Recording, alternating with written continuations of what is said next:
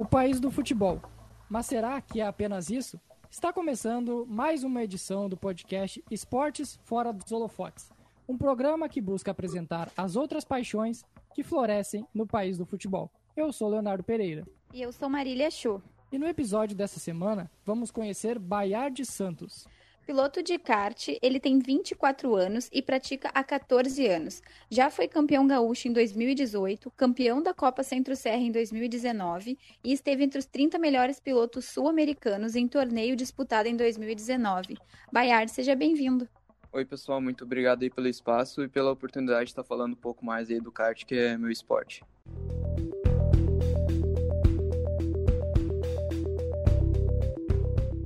Para iniciar, conta um pouco de como tu iniciou tua carreira no kart e o que te levou a iniciar no esporte, o porquê, quais as motivações que fizeram tu começar a praticar.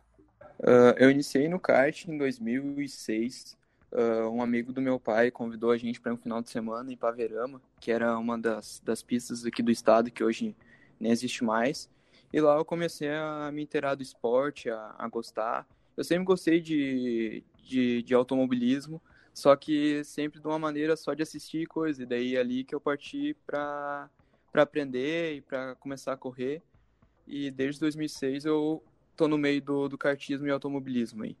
Algumas vezes tu deve ter escutado, bah, mas isso é esporte para louco, né? Tipo, é um risco muito grande, precisa de um preparo muito grande.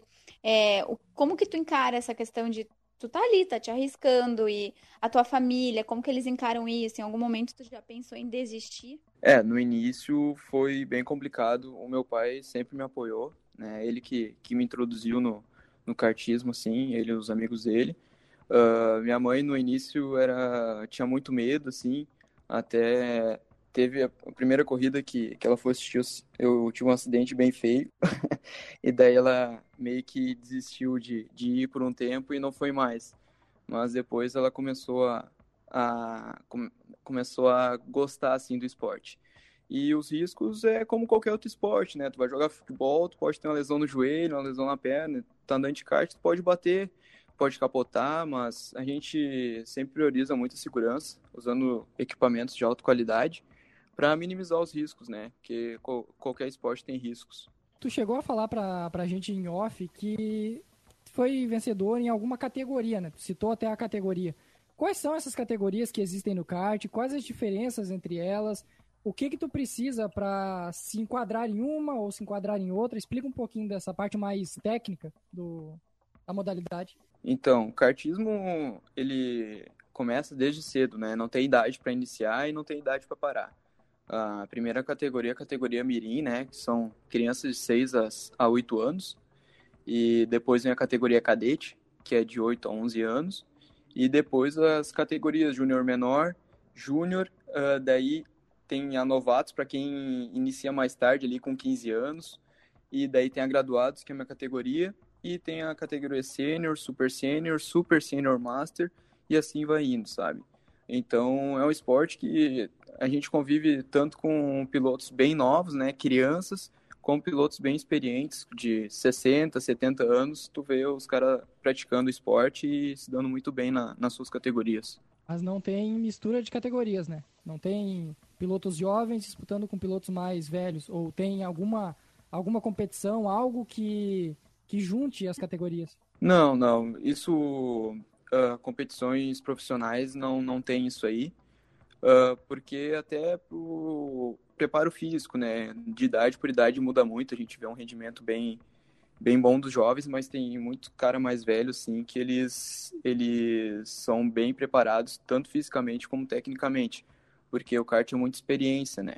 Então, eles sabem aplicar o que eles estão fazendo, sim. Então, não é, no, nessas categorias elas são divididas por idade ou por experiência, não envolve nada de mecânica, nada do kart em si, não tem nenhuma diferença no kart, né? No, no, no, no, equipamento, no caso. É, as únicas categorias que tem diferença de tamanho de chassi que é, e motor é a F4, que são para caras de a F4 Júnior, uh, de 15 anos a uh, 16 anos, e a F4 graduados, F4 sênior, que são motores 3 HP, só que preparados, né?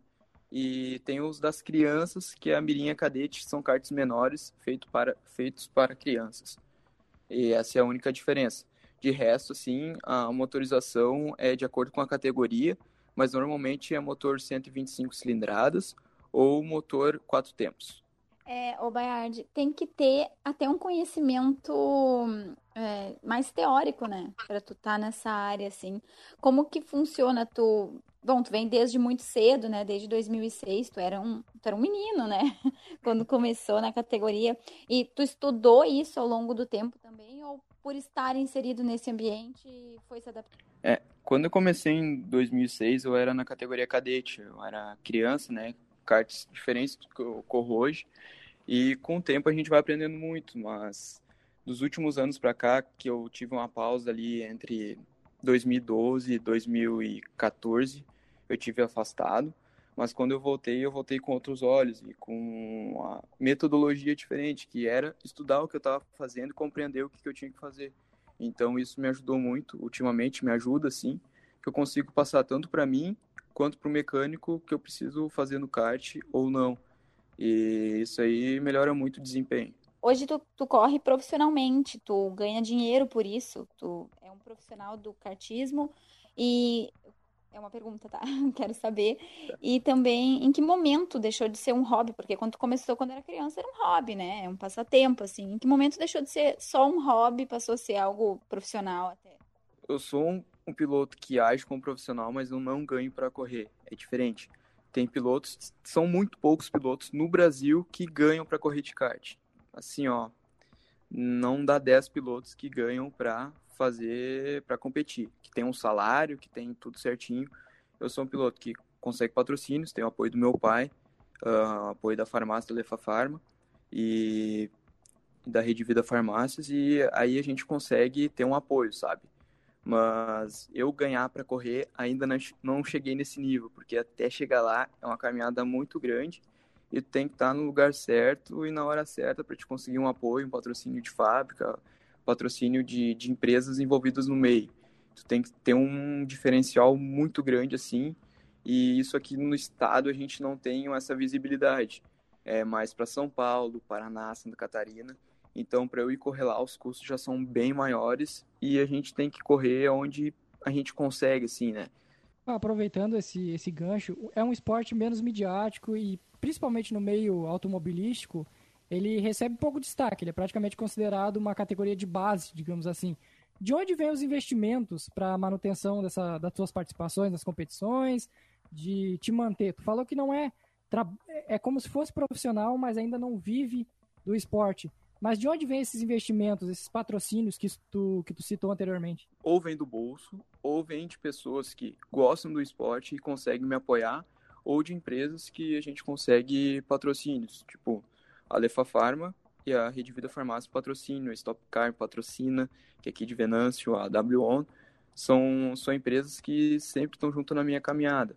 Mas quem não tem condições de de bancar, de, de ter patrocínios, tem que tirar do bolso e fazer o melhor, sabe? Para ver se consegue alguma coisa. Infelizmente, o kart não tem um espaço na TV, no, nos, nos jornais. A gente simplesmente quem não conhece o esporte, ou quem não tem alguém que conheça, não vai conhecer.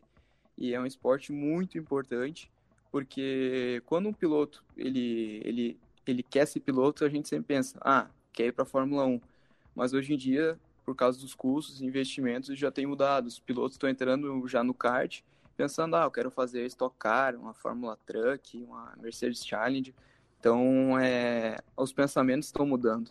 E em relação a, enfim, a toda essa questão de investimentos, eu acho que isso gera uma frustração, né?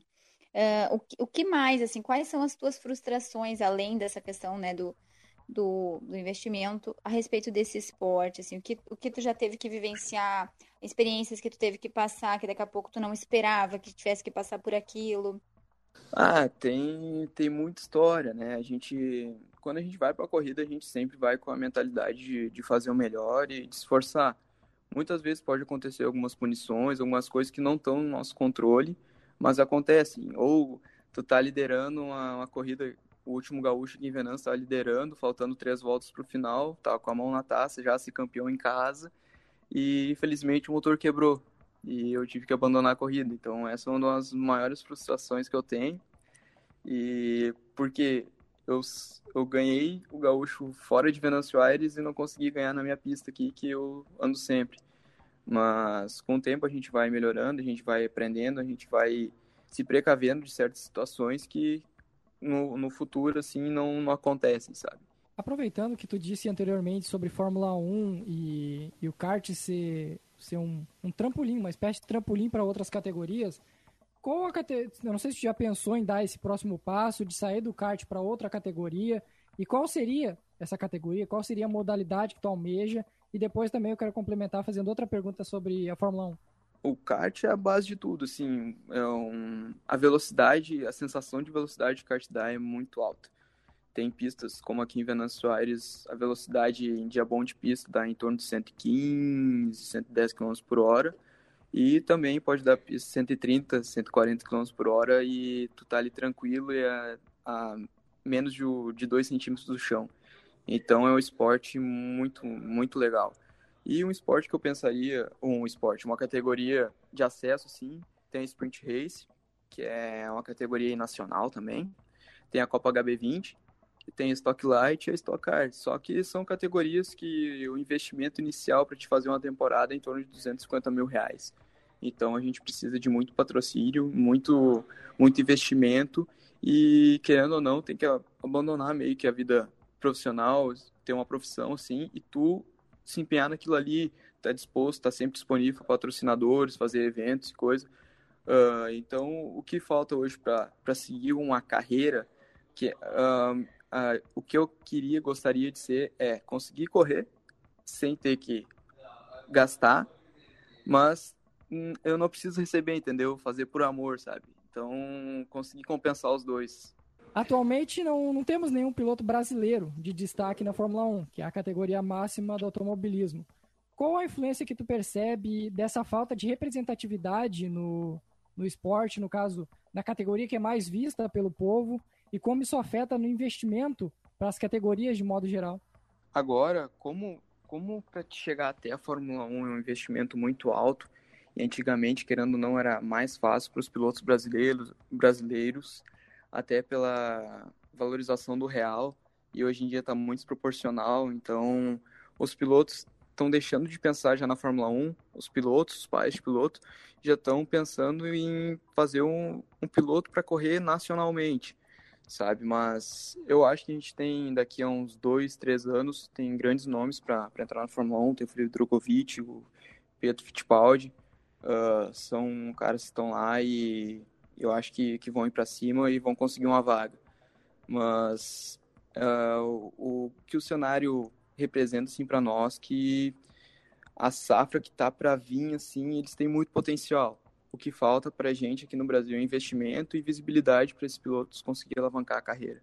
A respeito dessa questão de que nem agora tu ficou um tempo parado, estava comentando antes comigo em off também, é, né, em fevereiro tu parou e voltou um mês atrás por causa da pandemia e como que é assim essa adaptação de depois de tantos meses parado? Tu tem alguma outra, alguma outra maneira, sei lá, até em videogame daqui a pouco, sabe? Aquelas aqueles simuladores, né? É para treinar, assim, de alguma forma, ou tu ficou totalmente em off mesmo? E como que é essa preparação física que os pilotos têm que ter durante, uh, durante o ano mesmo de competição normal, digamos assim, sem pandemia? É, durante o ano a gente tem um, um ano normal sem pandemia, a gente tem uma preparação muito aeróbico, né? A gente tem que ter muita resistência, não pode cansar, né, no meio de uma prova. E nesse tempo parado, que não teve corridas e nem pistas disponíveis para treino, eu foquei em preparar melhor fisicamente, né? Uh, porque o peso também eu não posso ser muito pesado, porque as categorias têm, têm limite de peso. Então, se eu passo o peso, eu vou estar tá perdendo rendimento. Então, eu tenho que estar tá no peso certo sempre. E não deu para ficar parado, né? Academias fechadas, fazendo treino em casa. Uh, apoio da minha namorada me ajudou bastante também, aquela personal. Então a gente, eu não pude ficar parado, porque quando voltasse eu ia estar muito para trás. E como nos outros estados os pilotos voltaram antes que aqui no Rio Grande do Sul, então já é outro detalhe que eu ia ter que correr atrás. mas treinos de pista eu não fiz nenhum, sabe? Eu, que eu posso pegar os dados que eu tinha de quando eu estava andando e botar no computador e lá e analisar e ver, estudar tudo que eu posso fazer diferente e coisas que eu preciso adaptar para melhorar minha performance.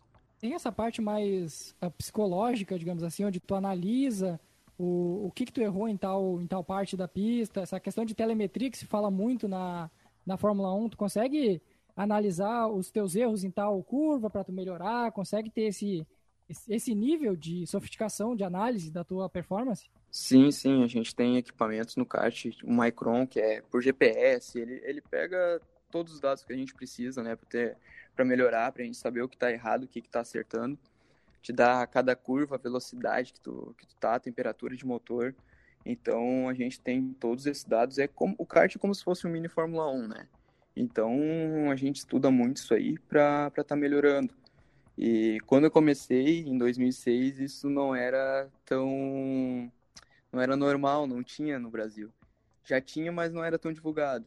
E agora tem profissionais que vivem disso, de fazer a telemetria do piloto, vão na corrida. Eu tenho um cara que me ajuda, o Geisso lá de, do Rio de Janeiro, ele já veio para cá. Então ele, ele vive disso, ele analisa, ele puxa os dados, ele fala o que, que tem que mudar, o que, que acha, o que, que não acha. Então é bem profissional, assim. Ah, já que tu disse isso, qual foi a diferença de quando não tinha essa essa diferença de análise e essa análise mais aprofundada para agora, onde tu tem disponível todos esses dados, tu pode saber onde é que tu errou, onde é que tu está acertando. Qual foi a diferença no, na maneira como tu pratica o esporte? É, com a análise a gente começa a analisar coisas que a gente está fazendo errado e tem que acertar, ou coisas que a gente já estava fazendo certo e dá para aprimorar mais um pouco. Então, um exemplo é tu vir acelerando muito forte numa curva, frear muito em cima e daí quando vai arrancar o kart vai devagar, não arranca tão bem. Então, ao invés de acelerar mais, é melhor acelerar menos para te sair melhor. Então, são esse tipo, esses tipos de análise que a gente faz para ter uma diferença. Ah, muda um milímetro no escape, ah, muda uma libra no pneu. Ah, daí bota lá no análise, bota no computador lá, puxa certinho, daí tu vai ver a diferença ali, ó, um milésimo, centésimo um décimo ali, que faz muita diferença, porque uh, meio segundo no, no kart é muito tempo.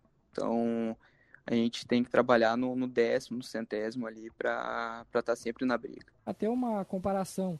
Qual, qual era o, o, ritmo de treino que tu tinha antes? Assim, quanta, quantas vezes tu treinava por semana?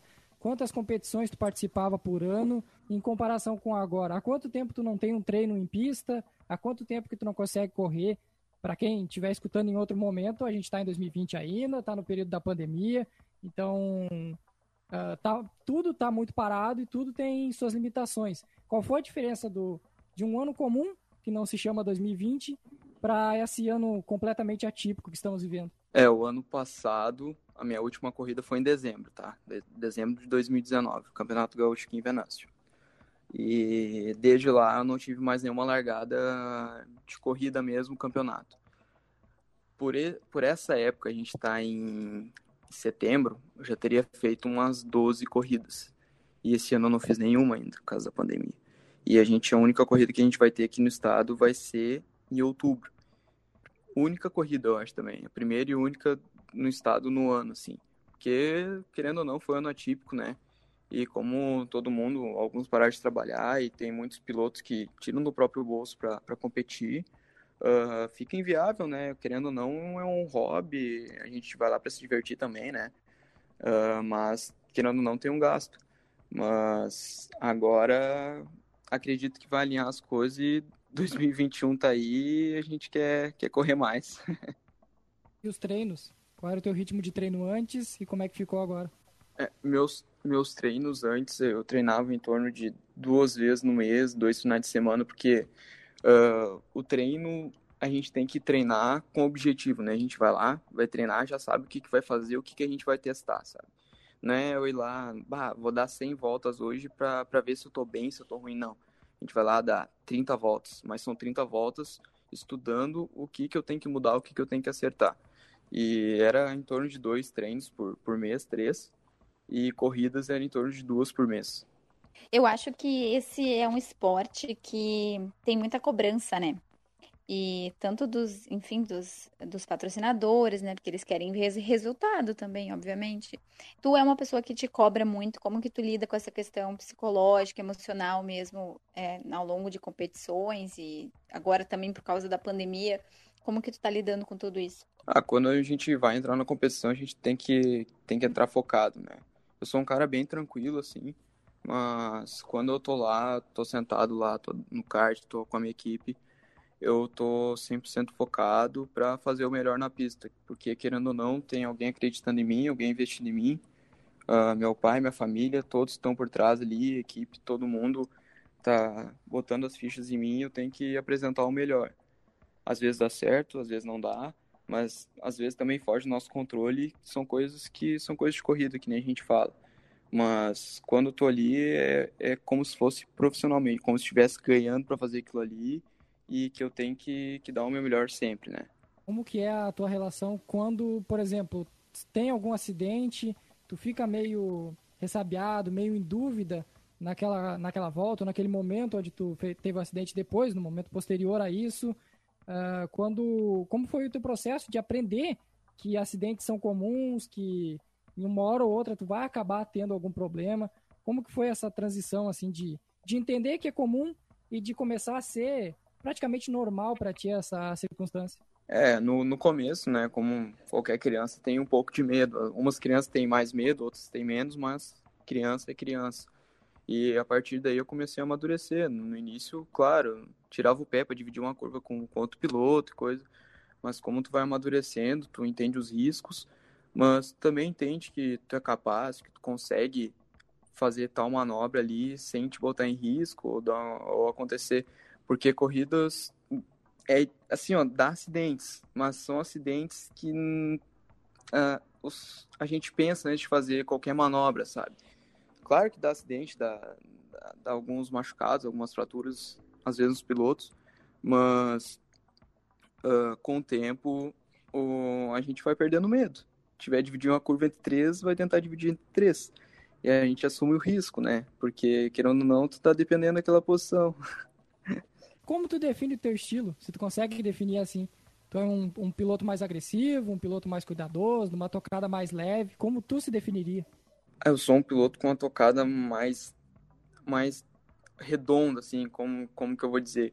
Uh, eu tento aproveitar o máximo do equipamento. Então, claro, tem momentos que tem que ter arrojo, tem que vir para cima, tem que acelerar, mas também tem aqueles momentos que a gente tem que ter controle, que a gente assumiu o controle da situação, assumiu a, primeira posição, a gente tem que ir lá, tem que trabalhar muito com a cabeça, poupar equipamento para não ter uma quebra, um, uma coisa desnecessária no meio do caminho. Então, é, são várias fases, né? Ah, tu tem que entrar ali focado para te render o máximo a saber o que tu tá fazendo. Também não adianta fazer 10 voltas boas, daí chega lá na 15ª volta, 20 volta e tu bate sozinho por falta de, de noção do que tu tá fazendo porque tem muitos pilotos rápidos, são muito rápidos, mas ou batem ou, ou perdem um foco no meio da corrida e isso atrapalha muito, né? Bayard já são muitos anos, né, de carreira, de, de prática mesmo no kart. E entre todos os títulos e prêmios que tu já conquistou, quais são aqueles ou aquele que te traz mais orgulho, né? Que tu estipulou como meta e tu conseguiu alcançar, qual ainda tu quer alcançar muito e Fala também é, das tuas maiores decepções no esporte já. Ah, quando eu comecei, a minha meta era correr um campeonato gaúcho, né? Já que eu era, era um piloto mais gordinho acima do peso, assim, não era do, no padrão que era para os pilotos da minha idade. E minha vontade sempre foi, e daí teve a minha primeira oportunidade foi aqui em Venâncio, em 2008. Essa foi a primeira meta batida, assim, participar de um campeonato gaúcho. Era, nossa, meu, meu sonho, assim que todos meus amigos eles corriam e eu queria correr a todo custo. E meu pai se esforçou bastante, todo mundo se esforçou bastante para eu, eu conseguir participar.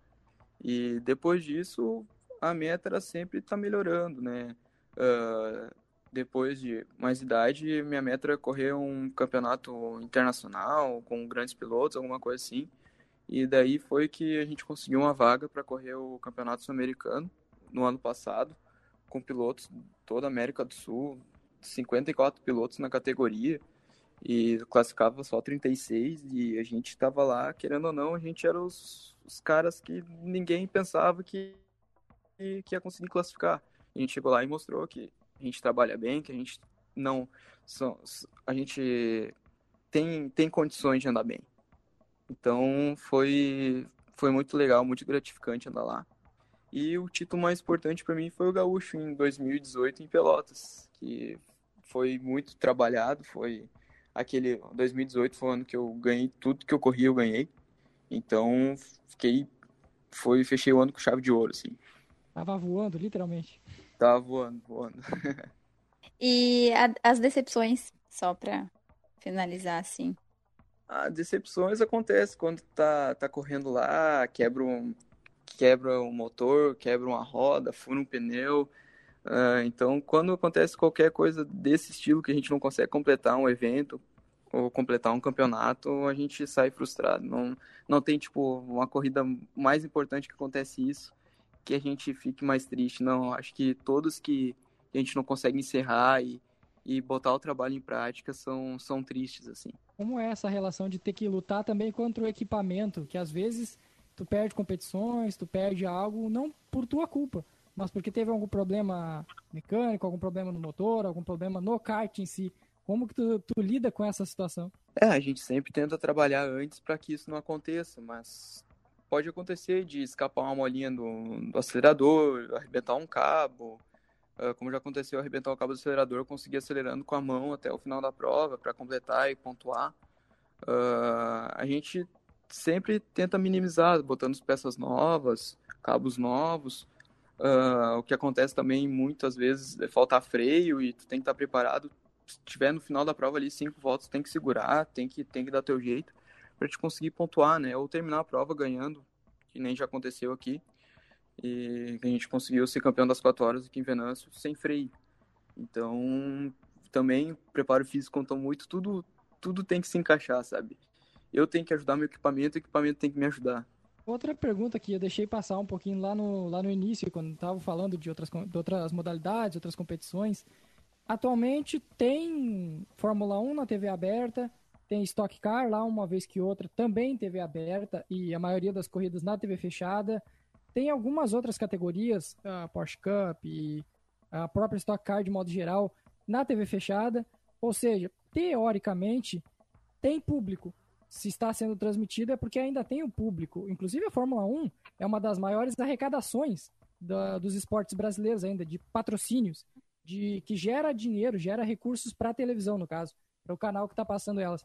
O que, que tu acha que ainda ter, mesmo que não tenha pilotos brasileiros se destacando, os esportes ainda estão sendo transmitidos. O que, que tu acha que isso agrega no desenvolvimento do esporte e até também em tentar expandir mais o público, porque uh, ainda é um público muito nichado, um público muito de uma certa parte da, da, da, população assiste, gosta muito e assiste todas as competições, mas não é todo mundo que acompanha. Como que tu acha que pode ser feito também, além de dessa visibilidade, o que pode ser feito para encontrar novamente o público que, quando o Senna era era vencedor, ele, ele acompanhava todo domingo e abandonou depois. O que, que tu acha que pode ser feito para o, o automobilismo voltar às graças do, do povo brasileiro, da sociedade brasileira? Começando pelo Senna, o Senna foi um piloto, uma pessoa que representou o Brasil, mostrou o Brasil para o mundo da melhor forma, então as pessoas se viam no Senna. O Senna era como se fosse a seleção daquele ano, né, que era uma seleção também de futebol muito boa, mas o Senna representou o que, que era a garra do brasileiro, o que, que a gente representava, qual que eram os nossos ideais. Então, ali que começou uma, uma paixão, assim, verdade do automobilismo. O que que falta, assim, acho que o automobilismo pode ver a Indy, a Fórmula Indy. Eles fazem eventos, shows, então, para conseguir abrir um pouco mais esse nicho, tem que ter outras opções dentro do evento, sabe?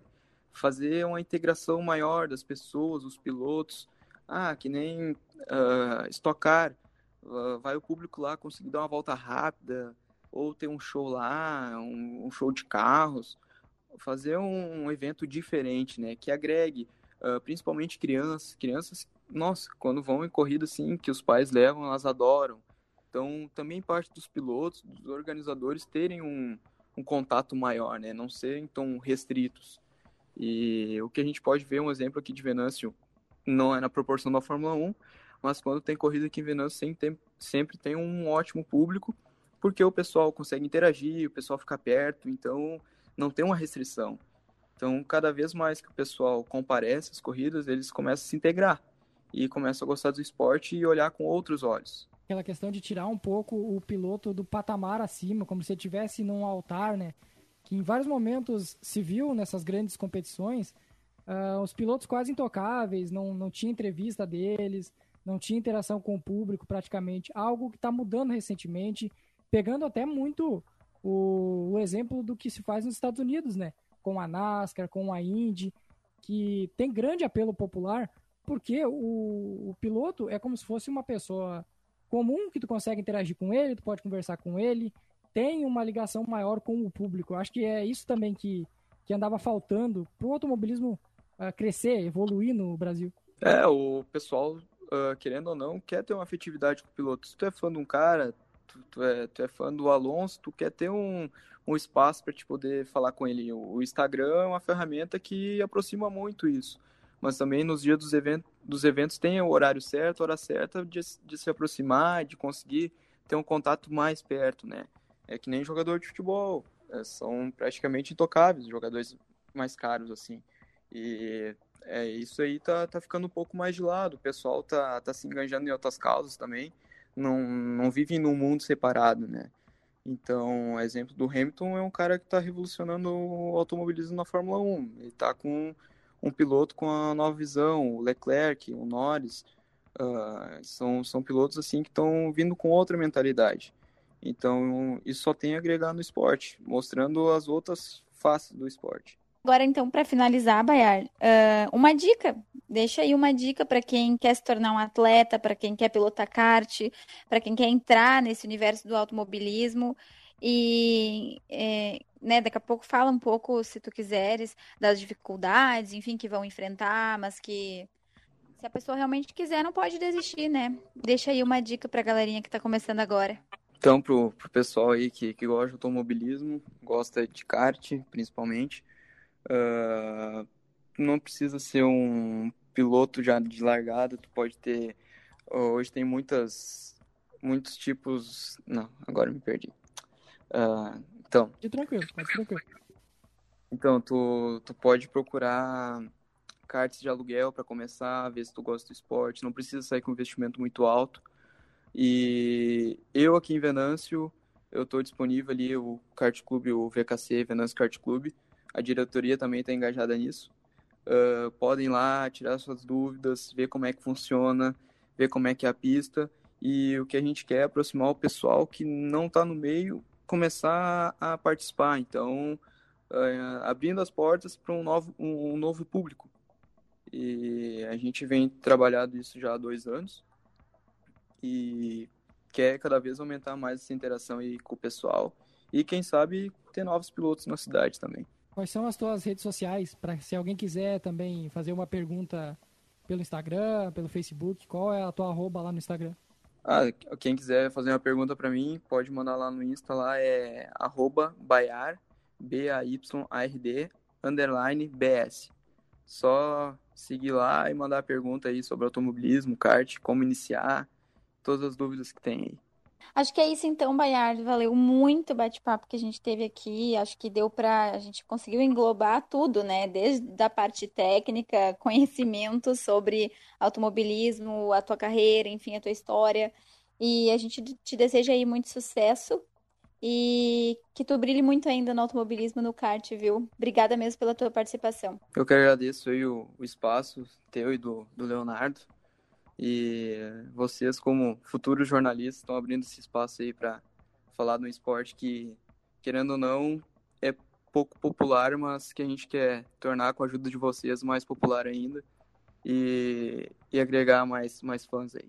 É isso, muito obrigado, muito obrigado mesmo. E como tu resumiu no final, na tua fala final aí, é exatamente esse o, a ideia, o que cerca esse projeto aqui é apresentar outros esportes, é apresentar o que não está sendo uh, demonstrado na TV aberta, na TV fechada, na mídia de forma geral. contar histórias como as que tu contou aí, das, da dificuldade de investimento teu, da, da tuas, das tuas vitórias, do que. de tudo que cerca o praticar desse esporte que podia realmente ter mais destaque para mais gente conhecer, mais pessoas conhecerem. E com certeza, quanto mais quanto mais tiverem acesso a esse esporte, mais apaixonados terão, mais pessoas vão querer praticar. Eu não tenho dúvidas disso. É isso aí. Quanto mais o pessoal se interar e saber do esporte, sim, qualquer esporte, né? Não digo só o kart, automobilismo, mas qualquer tipo de esporte que não é tão divulgado, vocês estão abrindo esse espaço aí muito importante para a gente divulgar. E como qualquer esporte, não acontecem sem pessoas no esporte e pessoas que gostam do esporte. Então, isso é muito importante para nós.